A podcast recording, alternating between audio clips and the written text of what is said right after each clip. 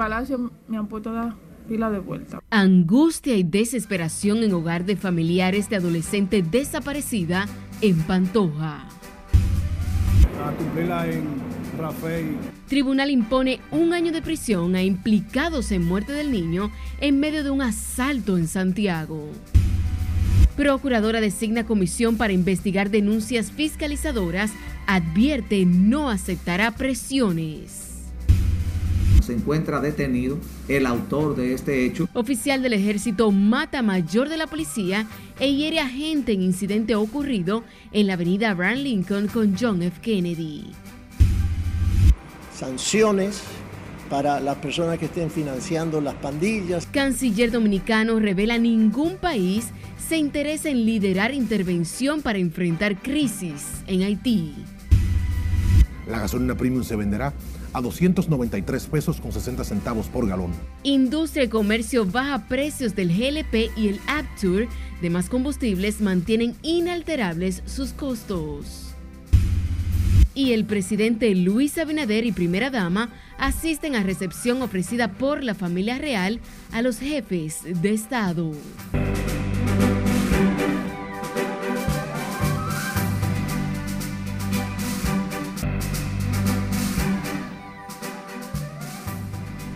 Buenas noches, feliz viernes, bienvenidos a esta emisión estelar de Noticias RNN. Soy Janeris de León.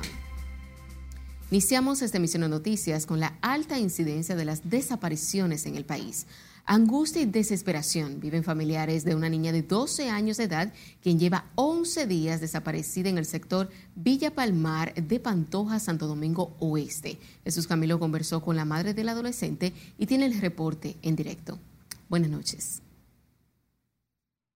Muchas gracias, buenas noches. Aunque aseguran que no son frecuentes hechos de esta naturaleza en la zona, vecinos del lugar piden a las autoridades reforzar la vigilancia a fin de resguardar la integridad de la ciudadanía. En el palacio me han puesto la pila de vuelta. Mira, hasta hoy me dijeron que el lunes. Invadida por la desesperación, Verónica Paniagua, madre del adolescente de 12 años, Ariadne Paniagua, narra que la niña salió de su vivienda la tarde del 25 de abril con destino a la escuela Mirabal, en el mismo sector donde nunca llegó. Eso me tiene desesperada porque ellos prácticamente no me han ayudado en nada. Y yo tengo ya casi dos semanas ahí dando viajes, dando viajes, y todos los días me mandan a un sitio diferente. Asegura que desde entonces comenzó su via crucis para dar con el paradero de la pequeña, el cual no ha recibido la respuesta necesaria por parte de la Policía Nacional en su búsqueda. Ella, incluso ella pasó, porque ella siempre pasa, déjame la llave y el celular por el trabajo, y ella pasó normal. Y se fue para su escuela, pero ella no entró a la escuela. Porque yo fui a la escuela, ella no entró. Vecinos del lugar, atormentados por la desaparición de la niña Ariadne Paniagua, imploran a las autoridades a agilizar su localización. Por favor, que actúen en eso, que seamos madres, que es una inocente y que por favor que echen para adelante, que tenemos todos hijos. A buscar a esa niña, porque la madre debe estar desesperada. Y yo soy madre, tengo nietos también, y sé lo que es eso, el dolor de eso. Si tienen que hablar hasta con el presidente, donde sé que la voz llegue, donde tiene que, tenga que llegar, por favor, que intercedan por esa niña, porque somos madre. Somos madre y nosotros sabemos el dolor de ella. Areni Paniagua, de 12 años de edad, quien cursa el quinto grado, es la segunda de tres hermanos y su madre en estado de gestación. Salió vestida con uniforme escolar de polochera azul, pantalón khaki, zapatos negros y mochila negra, sin que hasta el momento se sepa de su paradero. Para cualquier información, dejaron disponible los números de teléfono 829-371-6438 y 809-815-6855. La madre de la niña extraviada asegura que han agotado todo el procedimiento para dar con su paradero. Sin embargo, garantiza que no se dará por vencido hasta encontrar a su pequeña Ariadne. Es lo que tengo hasta el momento. Paso ahora contigo al set de noticias. Gracias Camilo por el reporte. En Santiago, la jueza Kimberly Tatis de la Oficina Judicial de Atención Permanente impuso un año de prisión preventiva a todos los implicados en el crimen de José Luis Félix, de nueve años, que murió en medio de un intento de atraco mientras salía del Aeropuerto Internacional del Cibao junto a su familia. Junior Marte nos cuenta. El tribunal además declaró el caso complejo. Los parientes de la víctima José Luis Félix esperan la condena en un juicio de fondo de 30 años para los imputados. Se reunieron, planificaron y le dieron seguimiento a esa persona para, para darle, darle muerte. ¿A los seis? A los seis, sí.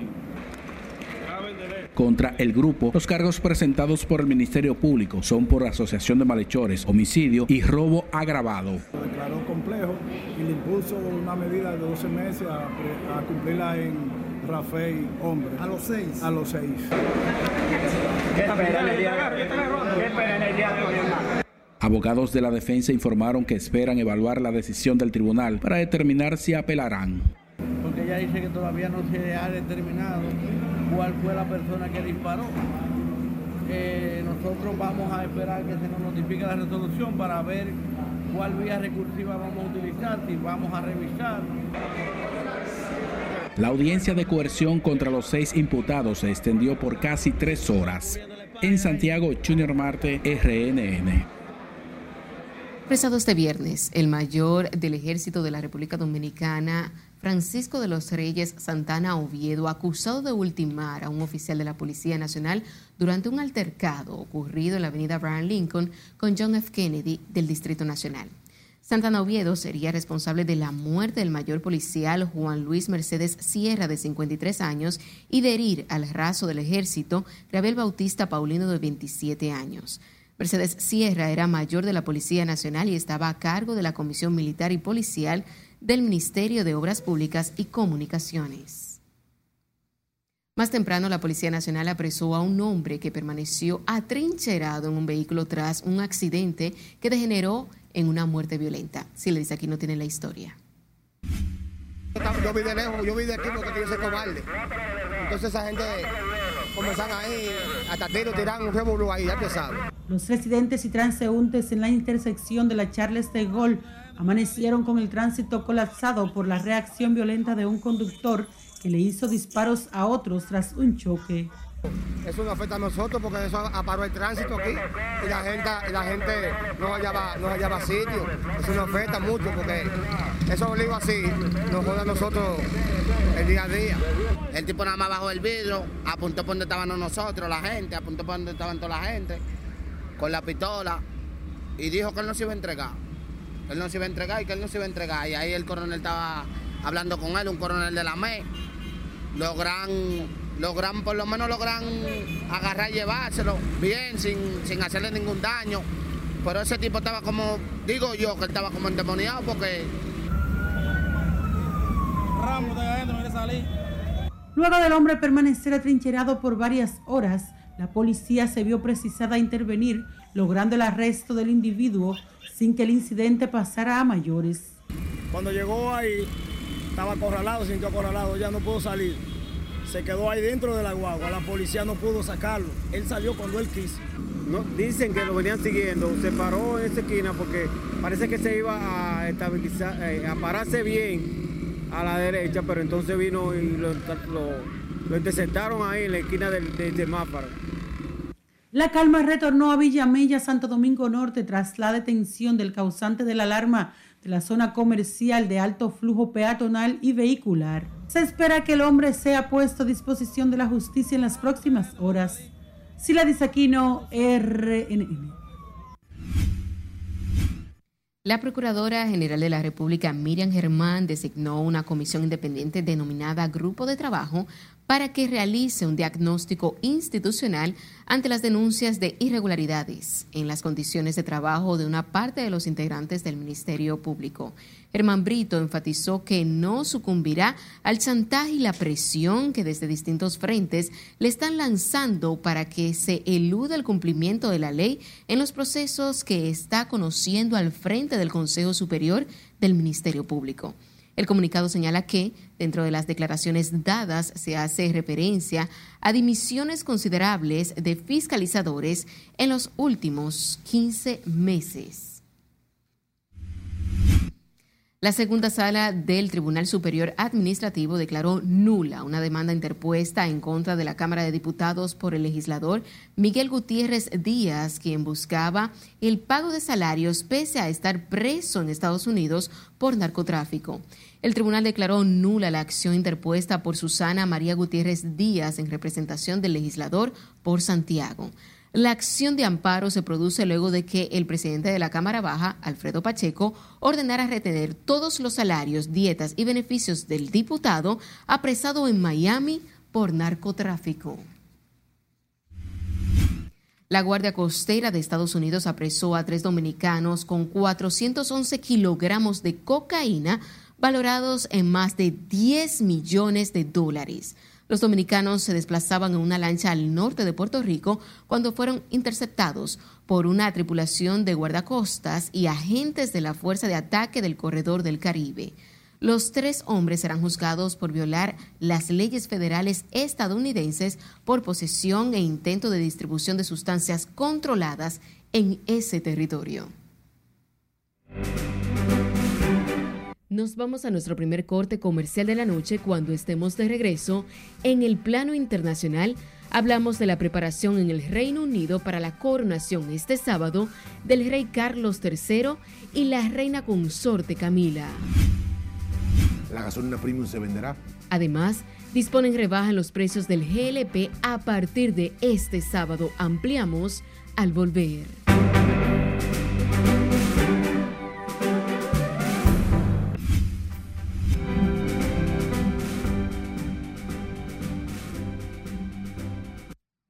Planta petrolera estatal mexicana Pemex en las afueras de Houston, Texas, Estados Unidos, sufrió este viernes una explosión que derivó en una gran columna de fuego y también de humo negro. Cesarina Ravelo nos amplía en el resumen de las internacionales de RNN.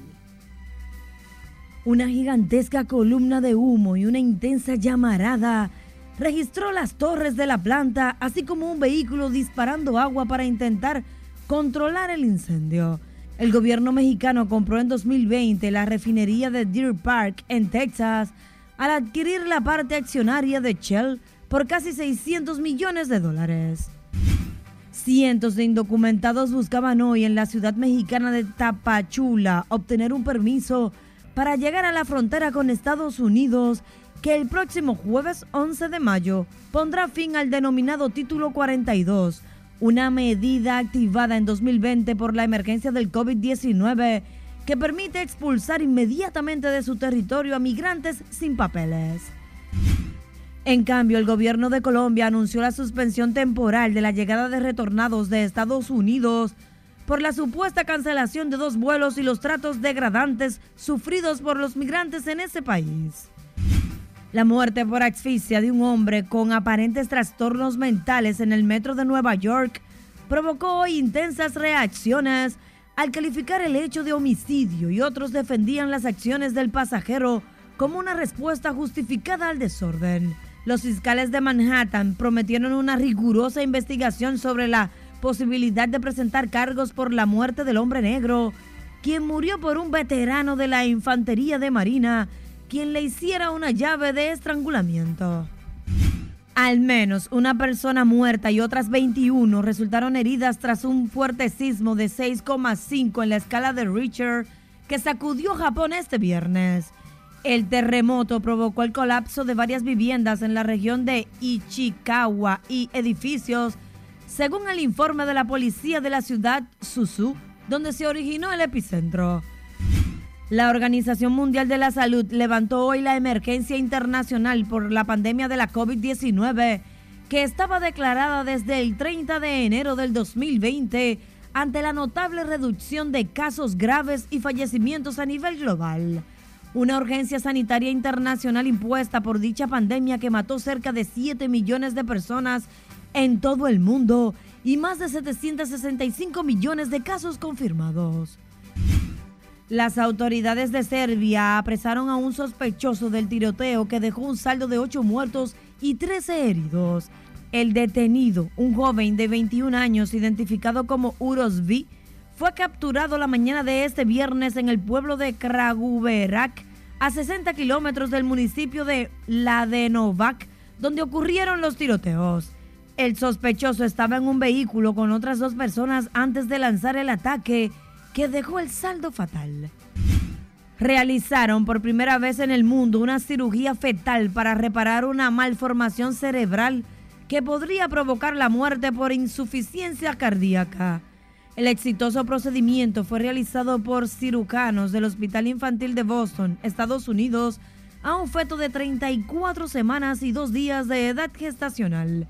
Esta malformación cerebral en la vena de galeno es una rara y anómala condición vascular donde las arterias cerebrales se conectan directamente a las venas, lo que representa una presión significativa sobre el sistema cardiovascular que podría ser letal. Tres delincuentes entraron a una tienda de tenis deportivos en la ciudad de Huancayo, en Perú, y se llevaron unos 220 pares de reconocidas marcas, pero resultaron ser todas del pie derecho.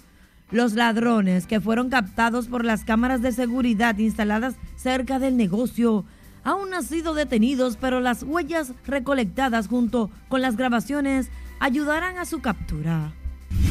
El Reino Unido se prepara para la coronación este sábado del rey Carlos III, la primera en 70 años, con la celebración de los últimos ensayos en la abadía de Westminster y la infinidad de banderas colgadas en calles, bares y restaurantes. Carlos III y la reina consorte Camila llegaron esta mañana a la abadía para los últimos ensayos de la ceremonia que tendrá lugar este sábado y también lo hizo el príncipe Guillermo, heredero de la corona británica. El rey y la reina consorte saludaron desde su vehículo a la multitud allí congregada, mientras numerosas personas ya se han instalado a ambos lados de las avenidas por donde transcurrirá la carroza que llevará a los reyes desde el Palacio de Buckingham a la Abadía, en el corazón de la capital británica, donde está como invitado el presidente de la República Dominicana, Luis Abinader. En las internacionales, Cesarina Ravelo, RNN. El ministro de Relaciones Exteriores, Roberto Álvarez, afirmó que, aunque varios países de África están dispuestos a enviar tropas para mitigar la caótica situación que vive Haití, hasta el momento no hay ninguna nación que se ofrezca a liderar una posible intervención para enfrentar la crisis política, social y económica. Margaret Ramírez con todos los detalles. Sanciones para las personas que estén financiando las pandillas en Haití. La falta de un país que lidere el envío de tropas a Haití es lo que ha frenado la ayuda internacional a esa nación, sumergida en una crisis social y política sumado a la violencia, lo que ha cobrado miles de vidas. Así lo aseguró este viernes el ministro de Relaciones Exteriores Roberto Álvarez, quien destacó los avances en las discusiones que se llevan en el Consejo de Seguridad de la ONU, quien cada tres meses revisa la situación en Haití. Ahora están trabajando en un plan para evitar el envío de armamentos y municiones a Haití. Y también están hablando acerca de una fuerza multinacional para Haití. El tema hoy en día es que todavía no ha aparecido cuál es el país que lo quiera liderar. Pero hay varios países, entre ellos varios países africanos, que están dispuestos a enviar tropas a Haití. Ante la denuncia del alto comisionado de las Naciones Unidas para los Derechos Humanos de que Haití está suspendido al borde del precipicio, Álvarez recordó que la decisión de intervención solo la tiene el Consejo de Seguridad de la ONU. Hoy en día falta un país que asuma el liderazgo. Ahí es donde está hoy en día el nudo del problema de Haití. El tema de derechos humanos, bueno, lo que diga el, encargado del el alto comisionado Volker Turk es algo que compete al gobierno haitiano de responder en qué es lo que esté ocurriendo o no en términos de derechos humanos en Haití. Según reportes internacionales, entre el 1 de enero y el 31 de marzo, el número de homicidios denunciados en Haití aumentó un 21% con respecto al trimestre anterior, 815 frente a 673, y el número de secuestros un 63%, 637 frente a 391. La República Dominicana, a través de su canciller, ha reiterado en varias ocasiones ante el Consejo de Seguridad de la ONU la necesidad de la intervención urgente en la crisis violenta que azota al territorio haitiano. Margaret Ramírez, RNN. El viceministro administrativo de la presidencia, Andrés Lugo, informó este viernes que avanzan los trabajos para la firma de un gran pacto de nación frente a la crisis haitiana convocado por el presidente Luis Abinader. El funcionario precisó que los trabajos se han estado desarrollando de manera amplia y participativa durante las últimas semanas. Además, informó que en las próximas semanas también se llevará a cabo importantes anuncios de acciones y medidas provenientes de diferentes sectores de la vida del país, unidos por el interés común de defender y preservar el interés nacional. De su lado, la directora general de la Dirección de Ética e Integridad Gubernamental, doctora Milagros Ortiz Bosch, aseguró que la ética y la integridad es el nuevo estilo de este gobierno, destacando que el Estado dominicano está trabajando por y para el beneficio de toda la ciudadanía. Ortiz Bosch dijo además que nadie solo hace cambios si no hay quien lo acompañe, por lo que el gobierno trabaja de forma conjunta para seguir construyendo un país más ético y con más oportunidades para todos. Nadie solo hace cambios, si no hay quien lo acompañe, si no hay quien cree en eso. Y estamos aquí, Roberto, porque en esta oportunidad hemos encontrado quien cree en eso y quien cree que gobernar así es lo honorable. Es, como decía Adela Cortina, es el compromiso de los pueblos con la ética lo que hace y construye el buen gobierno de las esperanzas Milagros Ortiz Bosch encabezó junto al ministro de Relaciones Exteriores el cierre de la celebración de la Semana de la Ética 2023 con la realización de la conferencia El desafío de un sistema de integridad para el Consulado de Nueva York. El presidente de la Confederación Nacional de la Unidad Sindical, Rafael Pepe Abreu, manifestó que están a la espera de que el ministro de Trabajo, Luis Miguel de Camps, convoque el Consejo Consultivo para tratar lo planteado por el presidente Luis Abinader sobre el pacto salarial. Pepe Abreu explicó que con este pacto los salarios se revisarían cada año.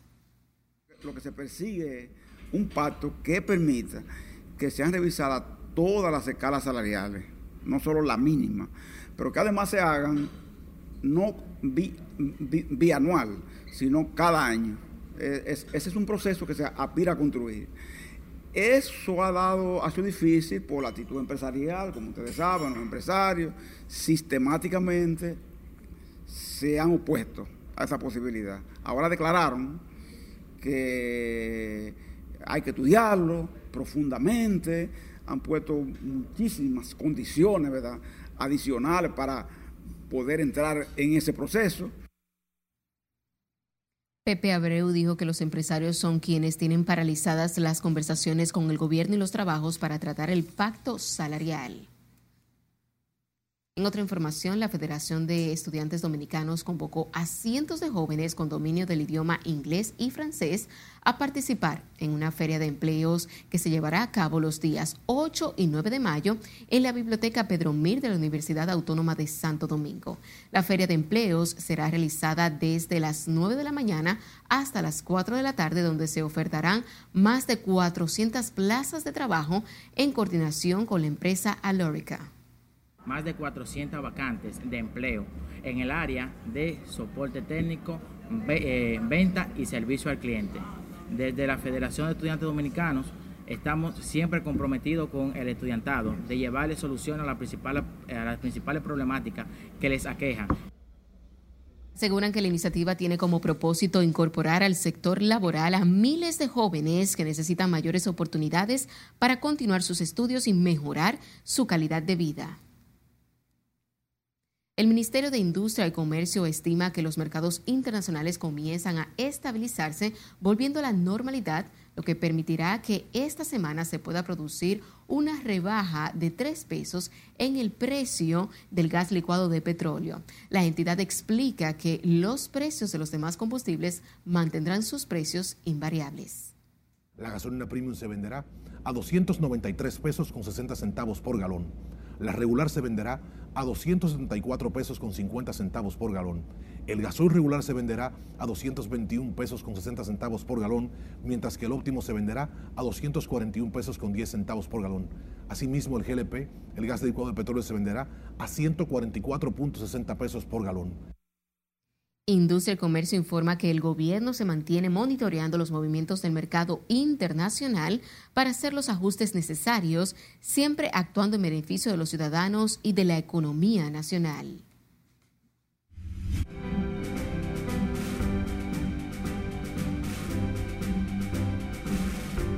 Ahora es momento de las informaciones más importantes en la economía del país y también del resto del mundo con Martín Adames. Buenas noches. Buenas noches. Visa reconoce a un banco dominicano por la emisión de una tarjeta de crédito 100% digital, mientras otras entidades siguen reportando sus estados financieros de 2022. El líder mundial en pagos digitales Visa reconoció al Banco Múltiple Promérica por la iniciativa que lo convierte en la primera entidad bancaria del país en facilitar que sus usuarios financieros puedan solicitar una tarjeta de crédito Visa de manera 100% digital. El reconocimiento de Visa fue otorgado a Promérica en sus oficinas, donde ejecutivos líderes de la institución recibieron una estatuilla para destacar el compromiso y dedicación del banco al permitir que usuarios e interesados puedan obtener una tarjeta Visa Promérica a través de su aplicación móvil un crecimiento de 19.6% en sus activos totales y de 24% en su cartera de créditos arrojó el cierre de 2022 del Banco de Ahorro y Crédito Motor Crédito. Al cierre del periodo fiscal 2022, los activos presentaron un balance de 11.308 millones de pesos sobre los 9.455 millones de 2021 según el informe de desempeño de la entidad bancaria, presentado por la principal ejecutiva del banco, Benaure Pichardo.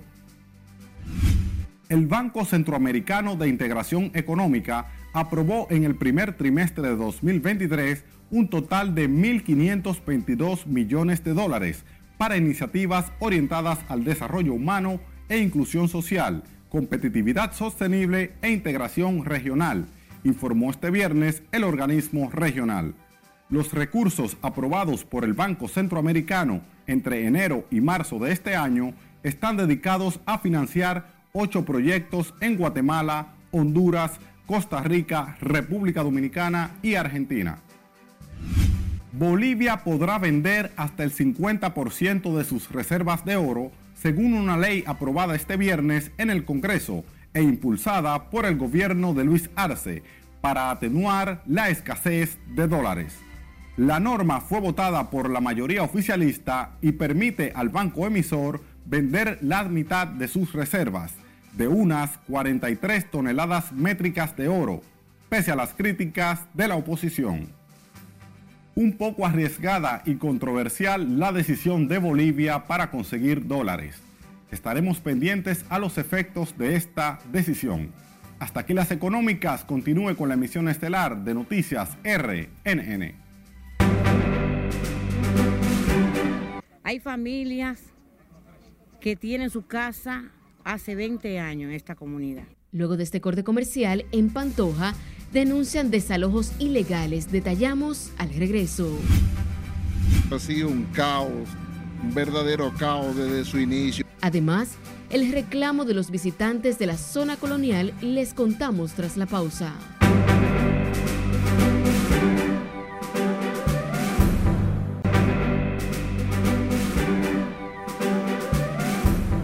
Gracias por mantener la sintonía. Seguimos con más informaciones. Residentes en el sector Los Humildes, en Pantoja, Santo Domingo Oeste, denuncian que presuntos abogados pretenden desalojarlos con documentos falsos de unos terrenos donde residen hace más de 20 años. Jesús Camilo tiene la historia. Yo creo que para usted negociar con la compañía tiene que darle 100. Ajá, 100 mil. Ah, pues entonces que me devuelva los 45 que le di ahora mismo. Los propietarios de estas humildes viviendas admiten que los terrenos son propiedad del Estado. Sin embargo, afirman que están en proceso de negociación con el Consejo Estatal del Azúcar para regularizar su estatus. Denunciaron que estos alegados representantes de la fuerza pública están presionando a pagar 100 mil pesos por cada solar. Ellos vinieron esta mañana a, a desalojarlo sin ningún tipo de documento que avale que son dueños. Vinieron a desalojar esa parte ahí y luego tomaron esa parte aquí que no le correspondía. Nosotros estando negociando eso con ESEA, porque nosotros tenemos documentos de ESEA que ESEA no vendió aquí, en esta área de aquí, de la calle para allá. Tú hay que estar ahí, está tranquilo, porque tiene lo de ella y se ha fajado a trabajar. Aseguran que los expropiadores pretenden hacerse pasar por legítimos dueños con documentos falsos. Estamos en amenaza de desalojo sin ningún tipo de documento que avale que el terreno es de la persona que está en el desalojo. Cuando yo vine aquí, lo que habían eran dos, tres casitas, no había grandes casas. Y ya esto es un pueblo, pero lo están tumbando. Nosotros somos los que vivimos en este barrio y ellos quieren cogernos el terreno, quitarnos el terreno a la mala. Ante esta situación, los residentes en el sector Los Humildes en Pantoja demandaron la intervención de las autoridades correspondientes a fin de evitar una desgracia en el lugar, ya que pretenden tirar a las calles a más de 100 familias que allí habitan. Jesús Camilo RNN. Residentes del sector Hermanas Mirabal del municipio de Los Alcarrizos protestaron hoy frente a la sede central de autobuses la CAS para demandar la instalación del servicio en la comunidad que según la queja ya tienen 11 años padeciendo del preciado líquido. Nelson Mateo con los detalles. Una comisión de residentes de los Alcarrizos acudió a la Corporación de Acueductos y Alcantarillados de Santo Domingo. Allí, con latas en manos, en medio del intenso calor, hicieron sentir su reclamo. La situación es muy difícil. ¿Tú crees que es posible que a esta altura de juego uno esté comprando tanque de agua a 100 pesos? Que uno tenga que salir con la verija sucia, sin bañarse, y las mujeres también, eso no es posible a esta altura de juego. Niños y ancianos se quejaron ante la institución de que tienen 11 años comprando tanques de agua para sobrevivir. Le pedimos la ayuda al jefe de la CA que vaya en auxilio de nosotros, porque estamos cogiendo todas las clases de perlas sin agua en nuestro líquido para bañarnos, para cocinar y también para hacer los oficios de la casa. Nadie le gusta que no esté sin agua. Sin agua no se come, sin agua no se bebe, sin agua uno no se baña. Y entonces, dime. En la CAS recibieron una comisión y la respuesta de inmediato al reclamo comunitario. Realmente los Alcarrizos es uno de los sectores que nosotros, por instrucciones del señor director, estamos trabajando día a día, los siete días de la semana. Ahora, ¿qué nos ocurre? Que cada día se suman más barrios y tenemos que agregarlo dentro del programa y no podemos darle con la frecuencia que ellos están acostumbrados a recibir la cantidad de camiones que reciben, porque se han sumado otros barrios que también tienen la necesidad igual que ellos. En la Corporación de Acueductos y Alcantarillados de Santo Domingo pidieron a la gente tener paciencia ante la sequía que ha mermado los servicios e insistieron en que se debe racionalizar el agua que reciben. Nelson Mateo, RNN. El cierre del parqueo de la calle José Reyes ha provocado caos e incertidumbre afectando a residentes y comerciantes de la zona colonial que piden ampliar el sistema de estacionamientos en la llamada ciudad intramuros. Margaret Dipre nos dice más. Este proyecto ha sido un caos, un verdadero caos desde su inicio. Los trabajos en este edificio iniciaron en el año 2021 y los residentes muestran su descontento porque no hay dónde estacionarse, además del caos que esto genera en el tránsito vehicular.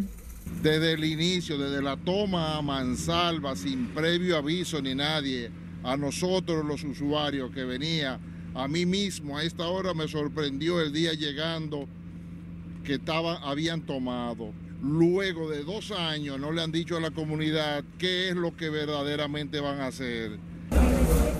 Los comerciantes sostienen que están atravesando una situación muy difícil. Sus ventas han caído y casi nadie acude a la zona por falta de parqueos. Lamentablemente usted llega, no puede estacionarse, está todo lleno, todo una situación difícil. Y esto hace que la venta baje, hace que las personas no puedan venir a comprar como deberían de, sentirse bien. Entonces, ¿qué hacen? Se van a los malls, donde allí tienen todo con más facilidad. Ha retado la venta, porque no es fácil, por lo menos el polvo, ahí el ruido, la gente se desespera y aunque quieran, por ejemplo, eh, dejarnos algo en el negocio, se van. Sí, eso es el único obstáculo que hay hasta ahora. Otros que trabajan en la ciudad colonial expresan que la falta de parqueos es lo que más ha afectado la zona, debido a que por esa realidad muchos ciudadanos se abstienen de visitar el lugar. Se ha caído todo. No hay parqueo para los clientes, no hay parqueo para nosotros mismos. Hemos tenido que vender los vehículos y quedarnos a pie porque no tenemos dónde guardarlo. Es un desastre. Lo que ellos tienen que buscarle una solución rápida e inmediata. Otra problemática que se ha sumado es que desaprensivos están robando los accesorios de los vehículos, lo que aleja a visitantes y turistas. La falta de información por parte de las autoridades del Cabildo es otra de las quejas que tienen los comerciantes. Hasta este momento, ellos no saben qué es lo que en realidad va a pasar con esta edificación. Margarita Dipré, RNN.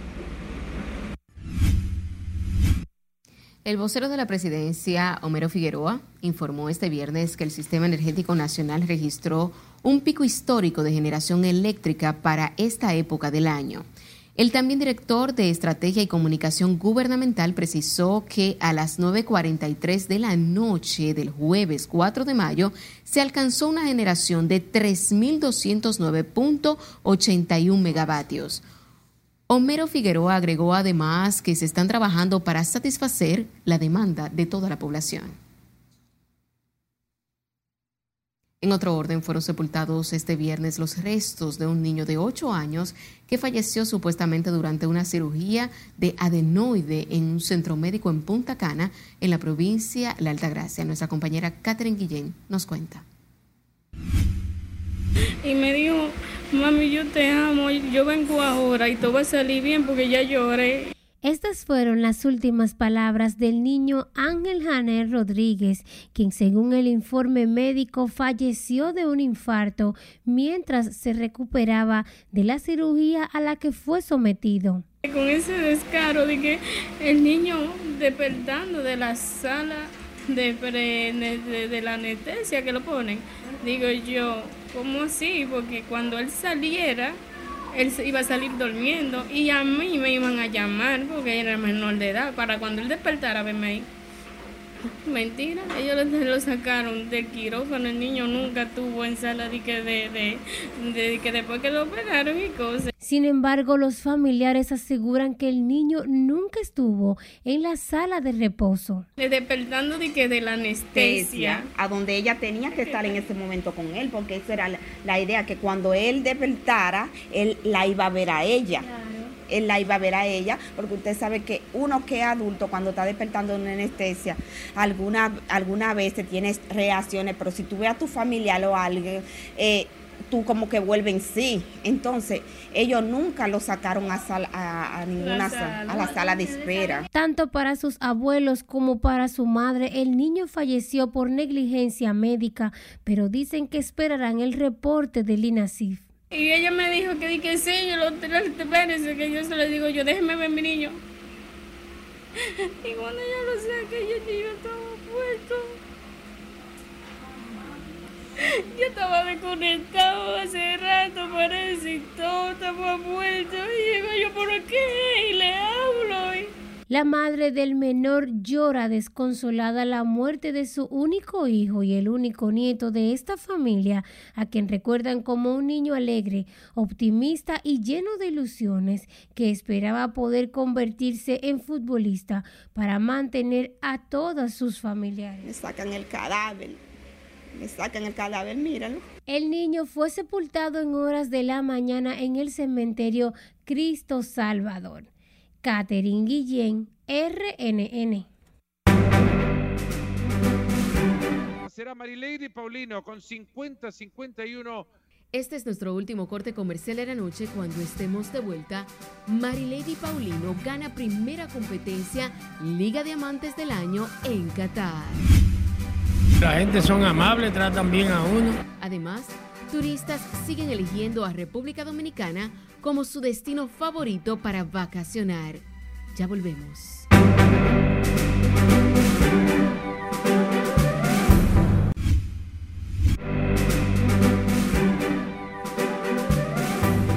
Saludos, muy buenas noches. Feliz inicio de fin de semana. Iniciamos con Marilady Paulino en Qatar, en Doha, Qatar.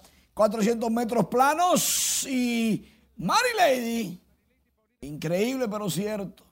Cuando faltaban 100 metros, que todo el mundo está cansado, ella no.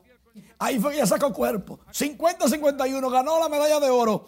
Primera pata de la Liga Diamante del 2023. La inmensa corredora dominicana. Que ya se afianza como una de las mejores en la historia después de Luguelín y Félix Sánchez. Por otro lado, Ramón Laureano conectó cuadrangular su tercero de la campaña, batazo de 440 pies, un tablazo que le valió para su número 65 de su carrera. Y a pesar de que Kansas City es un hueso duro de roer, Oakland logró la victoria. El INEFI y Francisco García, ex NBA, se unen para fomentar el deporte escolar. Francisco, de una manera u otra, estará vinculado a todos los proyectos del INEFI y el baloncesto en las escuelas. La Superliga de la Liga Nacional de Baloncesto vendrá más activa que nunca. Presentaron ya sus 106 partidos. Ahí estaban todas las franquicias representadas. Va a haber un juego de estrellas, un torneo de 3 para 3, juego de celebridades. Viene en grande la Liga Nacional de Baloncesto con más atractivos para que los fanáticos la disfruten. Y en la NBA, Boston dispuso de Filadelfia 114 por 102. Al Horford 17 puntos, 7 rebotes, 2 robos, 2 asistencias. 5 de 7 tiros de 3, 6 de 8 en total del campo. Al Horford estuvo sublime. Taron consiguió 27 puntos, 10 rebotes por la causa ganadora. Brown 23 puntos, 7 rebotes, 5 asistencias. Y por los perdedores de Filadelfia, Embiid 30 puntos, 13 rebotes. La serie ahora está a favor de Boston 2-1. Qué bueno que el dominicano está avanzando. Tú sabías, ¿verdad? Boston, Golden State, aunque pierdan. Lo dije desde el principio. Ok, excelente. Muchísimas gracias. Feliz fin de semana. Igual. Cientos de turistas de diferentes nacionalidades continúan eligiendo a la República Dominicana como el principal destino para vacacionar, atraídos por las playas paradisíacas, los atractivos arquitectónicos y el calor de la gente. Wicharo nos cuenta. Nos vamos muy contentos de haber conocido este país. Las operaciones en el Aeropuerto Internacional de las Américas se desarrollan sin contratiempos, atendiendo a la llegada de dominicanos radicados en el exterior y turistas que planean regresar al país en el verano. Todo bien porque la gente son amables, tratan bien a uno. Hasta la fecha ha estado todo, todo bien, gracias a Dios. La mayoría de los turistas proviene de Estados Unidos, Puerto Rico, España y otros destinos. Hemos llegado hace como seis días. Hemos estado en Santo Domingo, en ja, ja, Jarabacao, eh, sí, Jarabacao, este, Santiago de los Caballeros, en el Museo de las Chicas Mirabal. Hemos estado también en, el, en Las Terrenas, en los Haitises. ¿Y cómo lo han pasado? Muy bien. Y hemos, finalmente terminamos en, en, en Punta Cana. Se espera que el flujo de pasajeros y movimiento de vuelos aumente durante la temporada de verano en esta terminal, cuando miles de personas se desplazarán para disfrutar de las vacaciones. Bien, Yo lo encuentro bien, las, las maletas, cuando llevamos maletas, ahora vamos con maletas de mano, y bien el proceso no tuvo tanto tiempo, así que digamos, El Aeropuerto Internacional de las Américas es la principal terminal aérea de República Dominicana por su ubicación y ocupa el segundo lugar en el flujo de pasajeros regulares del país. Es Carelet Guillardo, RNN. El presidente Luis Abinader y la primera dama Raquel Arbaje participaron hoy en la recepción ofrecida por la familia real a los jefes de Estado, de Gobierno y delegaciones en el Palacio de Buckingham con motivo de la coronación mañana sábado del rey Carlos III y la reina consorte Camila. Al término de la ceremonia, los invitados asistirán a un almuerzo presidido por el secretario de las Relaciones Exteriores del Reino Unido y otros funcionarios. Está previsto que regresen al país este domingo. Y con esta información finalizamos esta emisión estelar de Noticias RNN. Feliz resto de la noche, feliz fin de semana.